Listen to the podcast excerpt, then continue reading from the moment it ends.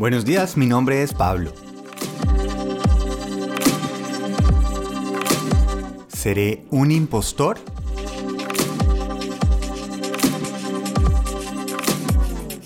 Solo el título ya parece como una canción de Franco de Vita.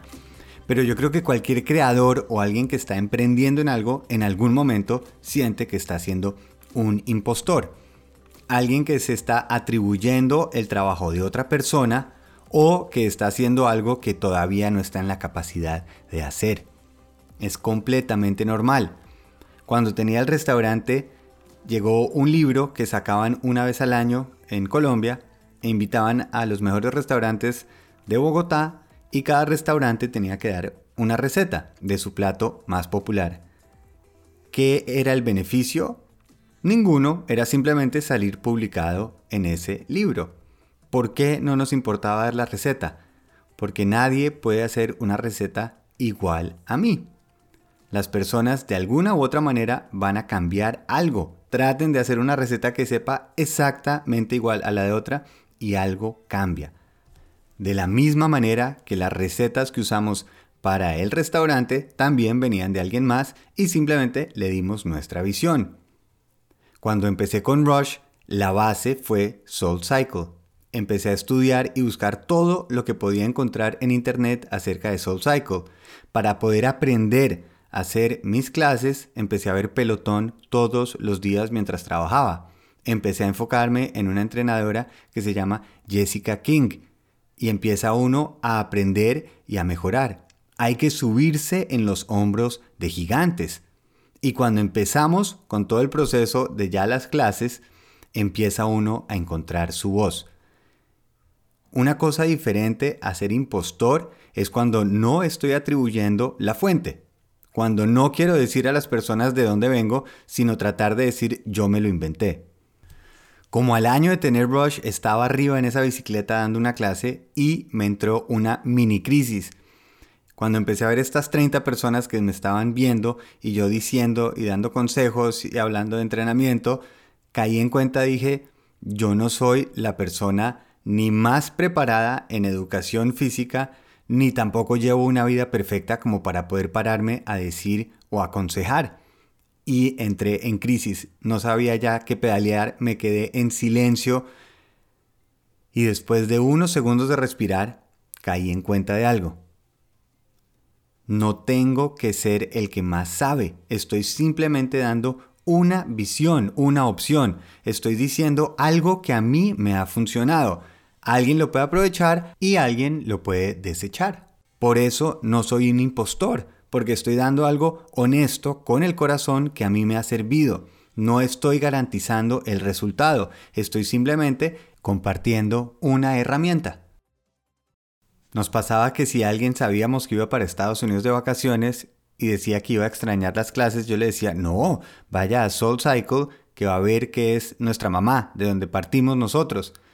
Cuando volví a esa persona de las vacaciones me decía, estuve en Soul Cycle, pero no, me gusta más Rush, cosa que para mí era un piropo increíble, porque me llena de gratitud que hemos podido partir de Soul Cycle, pero logramos llegar a algo diferente y que la gente prefiere. En algún momento esa receta encontró su sabor. Los autores que admiramos de esos libros, de podcast, de charlas, también tienen sus propios ídolos Seth Godin oía constantemente a Zig Ziglar. Zig Ziglar oía a Dale Carnegie. Cada persona está apoyándose en un gigante y llega un poquito más alto. Y cada una de estas generaciones aporta a que todos crecemos un poquito más. Estamos elevados en este nuevo nivel y estamos aportando nuestro propio escalón.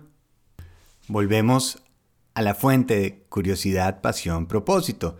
Oigo a alguien, me genera algo por dentro, quiero oírlo más y empiezo a leer y a alimentarme de esa información hasta que en un momento esa información que estoy recibiendo la uno a mi experiencia, otras cosas que he leído y aporto un nuevo nivel. Empiezo como un seguidor, termino como un creador. No soy un impostor porque no me estoy atribuyendo la creación de otra persona. No soy un impostor porque haya alguien más preparado o con más conocimiento. Soy un creador porque estoy dando una visión. ¿Cuál? La mía. Y así como todas las personas que admiro empezaron por algo. Vamos mejorando. Ya lo hablamos en otro podcast. Las primeras clases, los primeros trabajos que hagamos no van a ser los mejores, pero está con la mejor intención. Estoy creciendo, estoy aprendiendo. Mientras que mi trabajo sea honesto para aportar, para contribuir, no estoy siendo un impostor, estoy compartiendo mi visión. Un artista cuando hace una escultura, cuando hace un dibujo o hace una canción, no está diciendo esta es la única manera de hacer música, esta es la única manera de dibujar, esta es la única manera de esculpir. Está dando una opción, está dando su visión. Cuando yo salgo con un producto o un servicio, estoy diciendo, a mí esto me parece que vale la pena, esto me parece que va a generar un cambio.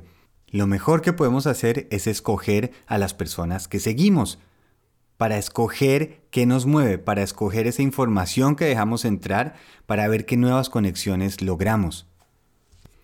Nunca vamos a estar del todo preparados. No va a llegar ese momento en que vamos a sentir ya sé más que los demás.